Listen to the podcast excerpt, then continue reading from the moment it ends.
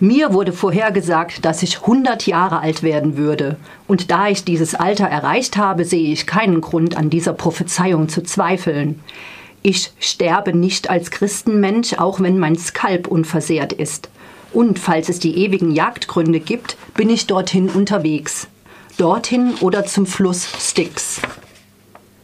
Den meisten wird mein Geburtsdatum vertraut sein. Die Unabhängigkeitserklärung, die die Republik Texas aus mexikanischer Tyrannei befreite, wurde am 2. März 1836 in einer bescheidenen Hütte am Rande des Brazos River unterzeichnet.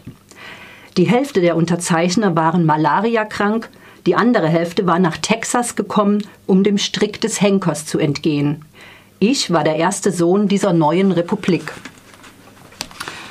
150 Jahre US-amerikanische Geschichte wird in dem Buch Der erste Sohn von Philipp Meyer anhand einer generationenumfassenden Familienchronik erzählt.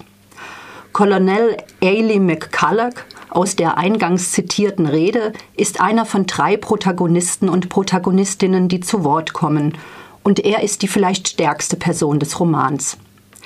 Er geht mit seiner Familie 1846 in die texanische Wildnis in Comanchen-Gebiet. Hier ein Zitat, wie das Land beschrieben wird.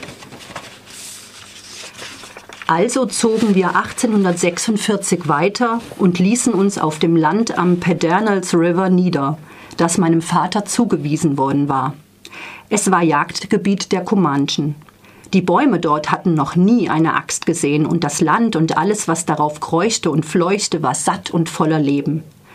Gras, das einem bis zum Brustkorb reichte, Täler mit tiefer und schwarzer Krume und selbst die steilsten Berghänge waren noch von Wildblumen übersät. Ganz anders als die trockene, steinige Wildnis, die es heute ist. Verwilderte spanische Rinder ließen sich leicht mit einem Lasso einfangen.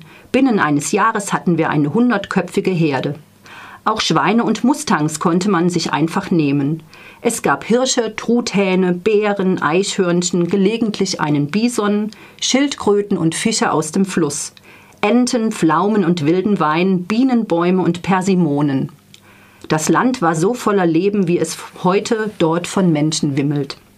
Die einzige Schwierigkeit bestand darin, seinen Skalp zu behalten. Die Eltern wollen sich eben hier eine Existenz aufbauen. Als Eli 13 Jahre alt ist, wird die gesamte Familie durch einen Comanchen-Überfall ermordet.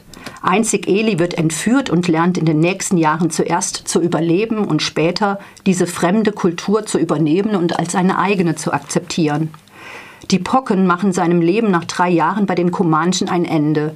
Da fast die ganze Gruppe an einer Krankheit, an der Krankheit stirbt, kehrt er in die weiße Zivilisation zurück, doch kann sich dort nicht mehr einfinden. Nach einigen Jahren bei den Texas Rangers beschließt Ailey reich zu werden, um endlich das machen zu können, was er will. Skrupel und rücksichtslos verfolgt er sein Ziel, gründet eine Rinderfarm und wird später durch Erdölfunde auf seinem Land unendlich reich. Mit Peter, Aileys Sohn, wird die Familienchronik in die ersten Jahrzehnte des 20. Jahrhunderts geführt. Peter ist in allem der Antipol zu seinem Vater, sozusagen das schlechte Gewissen der Familie. Er leidet unter dem massiven Rassismus, der von Seiten der weißen Amerikaner gegenüber mexikanischen Nachbarn ausgeübt wird und sich zunehmend in Mord und Totschlag äußert. Jegliche Formen menschlichen Miteinanders sind außer Kraft gesetzt. Da Peter nicht den Mut hat, öffentlich gegen die Gewalttaten einzuschreiten, ist das Schreiben seines Tagebuchs die einzige Form, sein Entsetzen zu äußern.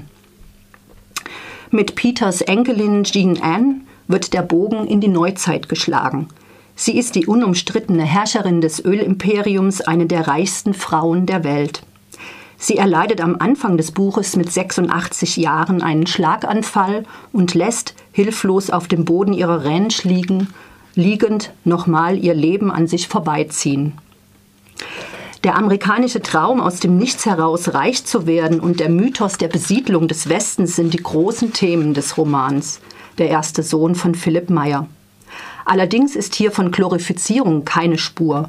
Rücksichtslos wird gemordet, vergewaltigt, gefoltert, um, ein, um sein Ziel zu erreichen. Es gibt hier keine idealistischen Siedler oder edlen Indianer à la Winnetou. Der Boden von Texas ist mit Blut getränkt. Ein Zitat noch, Eli sagt dazu, Diese ersten Texaner hatten ihren Besitz mit der Originalwährung Mensch bezahlt und die meisten konnten weder lesen noch schreiben. Als ich zehn war, hatte ich schon vier Gräber ausgehoben. Fünf Jahre hat Philipp Meyer sein, für sein Buch recherchiert. Es ist vollgepackt mit Fakten, beispielsweise über das indianische Leben oder das der Siedler, über die texanische Natur vor der Zeit der großen Rinderherden oder über das Fördern von Erdöl. Es liest sich spannend, kann in einem Rutsch weggeschmökert werden und hinterlässt einen gallebitteren Geschmack und eine große Ratlosigkeit angesichts der immer wiederkehrenden Gewaltspiralen. Philipp Meyer, der erste Sohn, ist übersetzt worden von Hans Herzog, erschienen auf Deutsch 2014 im Albrecht Knaus Verlag und umfasst 606 Seiten.